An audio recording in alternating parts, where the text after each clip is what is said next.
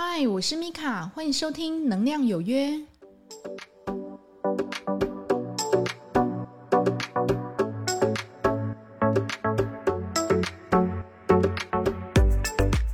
嗨，欢迎收听《能量有约》，我是米卡。那今天呢，我们要来聊有关于。成瘾的一个部分哦，那很多人都会觉得说，那什么叫做成瘾？成瘾的定义是什么？毕竟你每天如果就是习惯每天都打一下电玩啊，然后看一下小说，难道这样的行为也被叫做成瘾吗？那事实上，以能量的一个角度来看，哈，成瘾它的定义必须是一个你很难戒断的一个症状哦。就像如果我们以医疗方面来讲，很多病人他会去。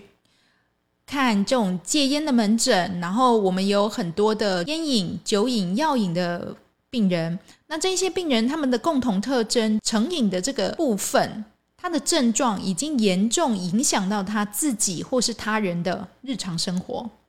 如果你自己本身也有这样的症状，有的人可能不是以上这三个哦，他可能是什么？他可能每天都要打个电玩，然后每天呢都是要就是看个小说。这样的话，他并没有去影响到他的生活，这个只是他的一个舒压的方式。这样的一个方式呢，事实上就不算是成瘾。成瘾呢，它的以能量体的一个角度来讲，就是说他的脑袋里面都是一直持续在想着这件事情的。如果你发觉你在最近哦，你好像脑袋里面都持续绕着一件事情转，那这件事情可能是娱乐方面的事情，或者是你迷恋上。某一个男明星或女明星，事实上这样的一个状态呢，这个是你一个舒压的一个方式，但是你这个舒压的方式，你并没有影响到你自己的日常生活。有的人觉得奇怪，那你这样的定义是怎么定义呢？哈，第一个就是看你有没有影响到你自己的日常生活嘛。那第二个呢，就要看看你自己是不是在做这件事情的时候得到真正的快乐。有人就会问哦，什么叫做得到真正的快乐？有的人呐，他去玩手游啊，或者说看看小说啊，看看漫画啊，这个是他舒压充电的方式。那你要看说，他是不是做完这一些，就是对他来讲是娱乐的方面的事情，他在他的工作或是生活上的表现会更好。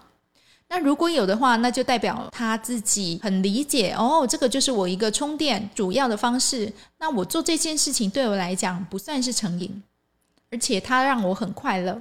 你就看他好像整个人啊，真的很开心，然后频率都很高，然后就是跟你讲话都笑笑的，脚步非常的轻盈，很稳定。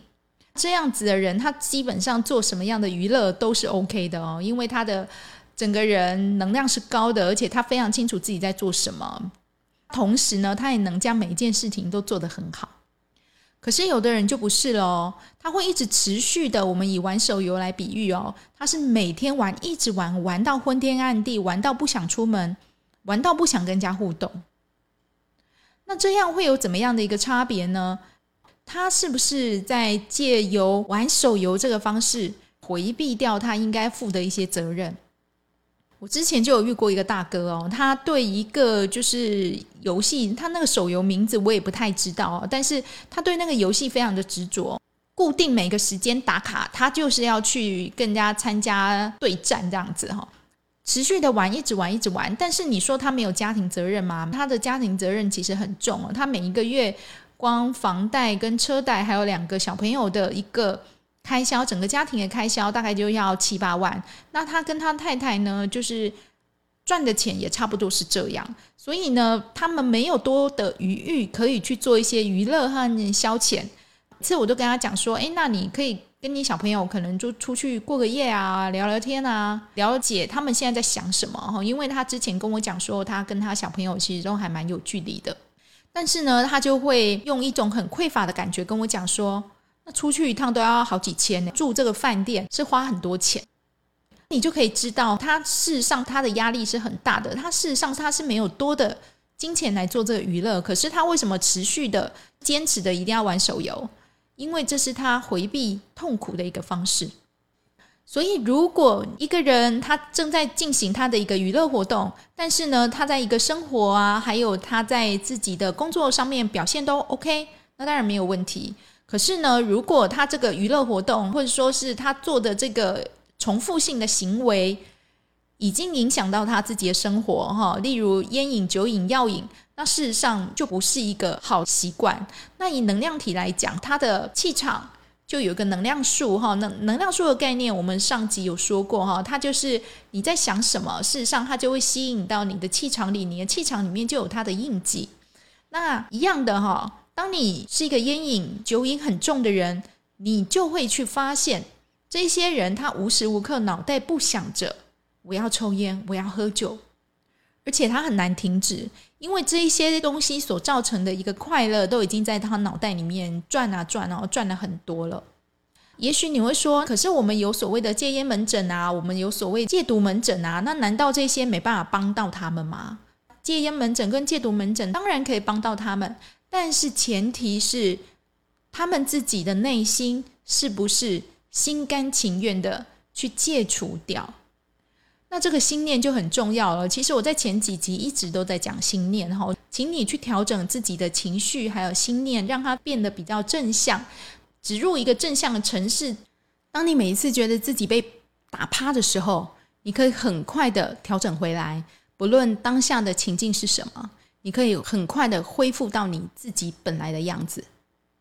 这个就是需要去练习的，而不是说很简单的，就是说我去掩埋这个情绪，或者说是我去忽略这个情绪。哈，你如果去掩埋，或者说去忽略，或者你习惯于隐忍，这一些呢，可能表面上看不出来，可是，一天、两天、一年、两年、一二十年之后。它是会在你的身体上落下疾病的，尤其是女生。女生其实很容易为了顾大局而隐忍很多事情，特别是家里的事情、家庭的事情。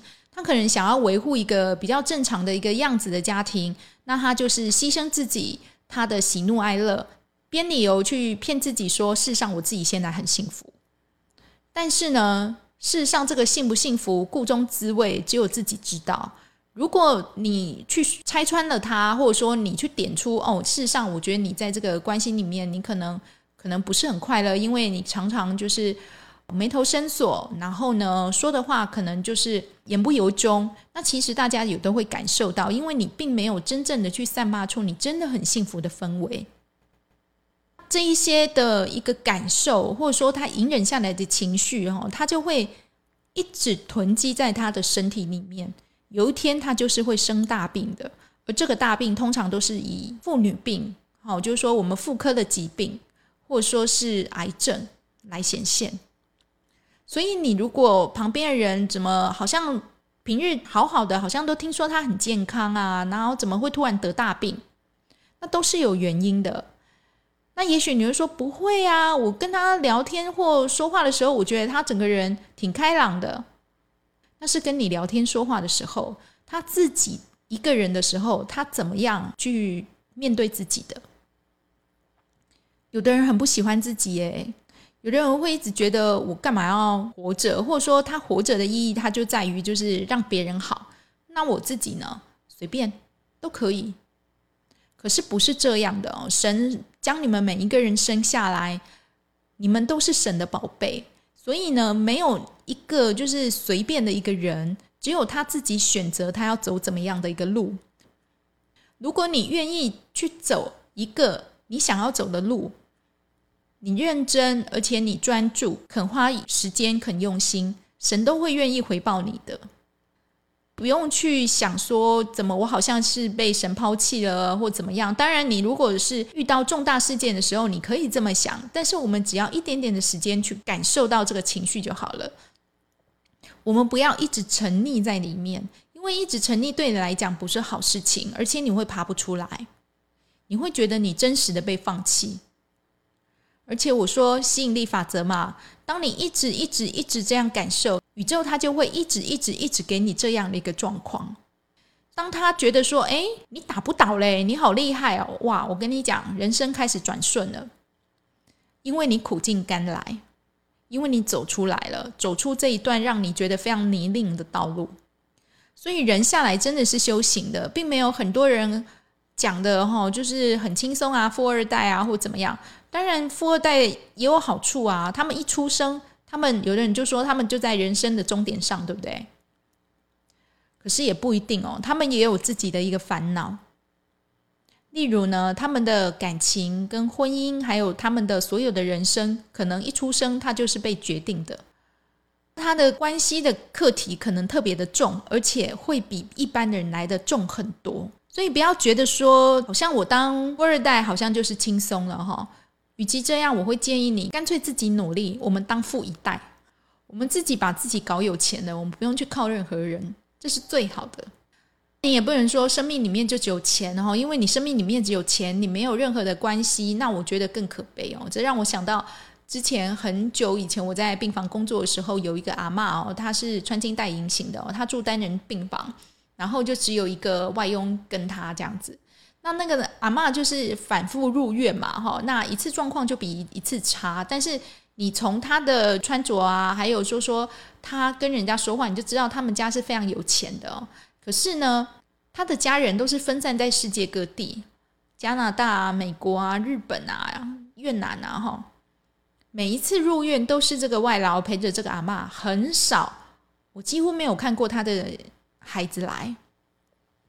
那到最后一次，就是阿妈她整个已经不行了，哈，然后就是心电图上都已经停止了，他就在病房上过往。才联络到他的家属，他家属就说：“哦，他就是把这个所有事情都交给葬仪社了，那他人就不过去了。”这样子，哭的最大声的是谁？是照顾他的外劳。所以你说这个阿妈她有很多的钱，然后她就是都住单人病房，每天穿金戴银，然后衣服都是很好的哦，就是那种很高级质料的衣服。可是他到最后没有人陪着他走最后一段。觉得很唏嘘哦，我就说你赚那么多的钱，那你旁边的关系都是虚假的，或者是利益交换来的，真的有比较好吗？也许我们回头去想想，你会觉得说，如果我的身体可以恢复健康，我可以拥有非常健康的一个关系或是感情，我不用赚这么多钱的，因为这些东西对我来讲本身就是无价。所以其实想远一点哦，人下来。你可以带走什么钱啊、财啊，你都带不走，你只能带走你的什么？你这辈子的一个经验和你跟人家结的善缘或是恶缘。可以的话，就多跟人家结善缘吧。你如果觉得你自己心直口快，常常得罪人，那就请你慢慢的先从磨练自己的口才开始，不要那么容易的去说出很得罪人的话。当然，这是很不容易的，因为。江山易改，但是本性超难移。但是如果我们有尽一点点的努力，我们有为这个认真的去付出过，你这样的心念，上天跟神都会看到。不要轻易的去放弃自己，或觉得自己好像一辈子就这样了。没有人一辈子就是这样了，除非你自己这样认为。很多人又会讲说：“哇，你就是一直叫我们调整自己的心念，调整自己的情绪。”我看那个网络上都有在卖那个什么某某某能量商品哦，号称喷了之后可能就会招桃花啊，或者是抹了之后我可能钱就会进来，这样不是比较好吗？不是比较快吗？我可以理解你的想法哈，因为我以前也是单纯的这样认为。可是事实上呢，当你一直重复的使用这些可能就是让你招财的一些精油啊，或者说是呃喷雾啊。那你有没有去想过，为什么自己一直要重复使用？也许它在你刚开始使用的时候会有效的，但是可能过一阵子呢又没效了，那是为什么？因为你的心念没有改啊！你心念没有改，你用这么多能量商品，事实上对你的帮助是有限度的。所以那是为什么？蛮多人就会在粉丝页里面哈，就是我的灵气医疗新世界里面的那个粉丝页，他就会私信我说：“哎，蔡老师，请问你有没有对于？”我的这个某某某能量商品有没有兴趣？那可以给你试用一下。那就是如果方便的话，可以在脸书上帮我推荐吗？这几年来真的很多，但是呢，我都拒绝了。为什么？因为我知道这种能量用品哦，就是看你当事人他的心念可以改善到什么程度，而且这个还不是很简单可以改善的。有的人光贪执这个功课，或是匮乏这个功课，就好几辈子、N 辈子一直重复下来做，你觉得用这样的一个能量的物品，真的可以那么轻松的去处理掉你的问题吗？那更何况有人又跟我说啊，我跟你讲，你就去拜某个神，或者呢，就是去信某个老师哦，他很厉害哦，他就是可以让你就是在很短的时间，你的钱就进来。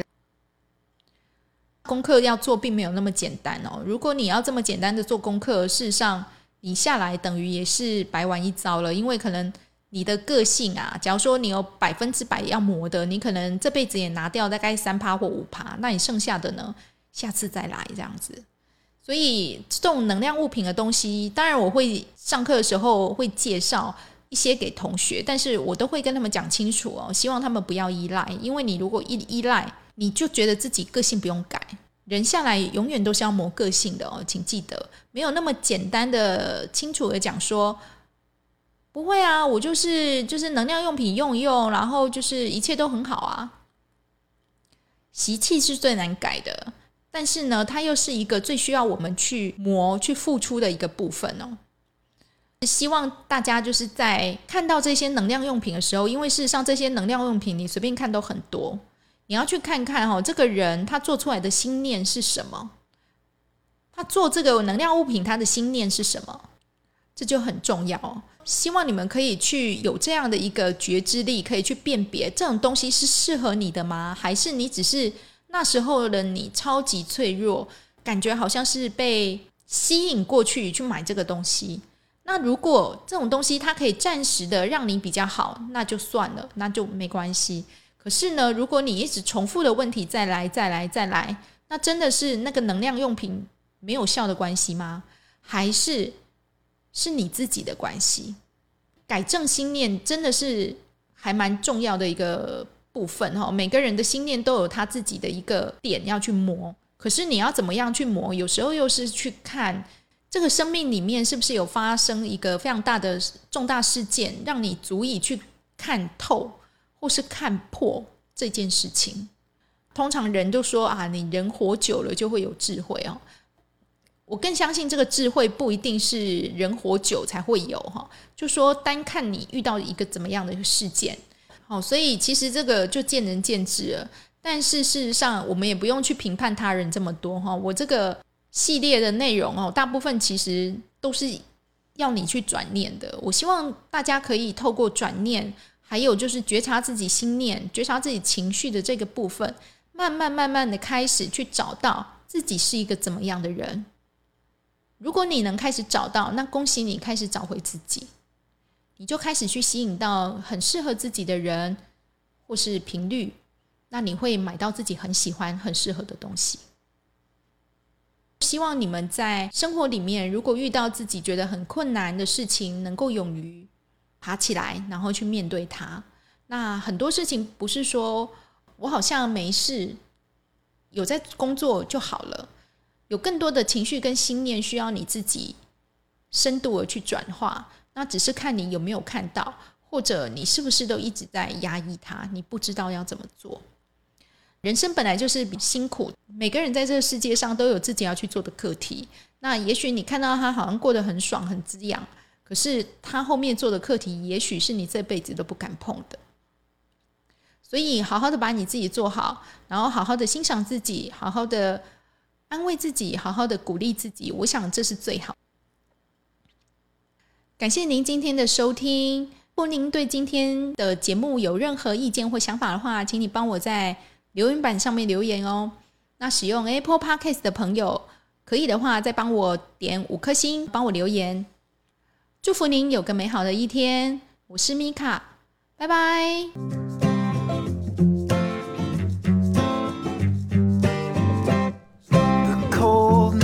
Shining and the stars are aligning and I'm here knocking at your door. It's two in the morning and we both should be snoring, but you're far too lovely to ignore. So let's go out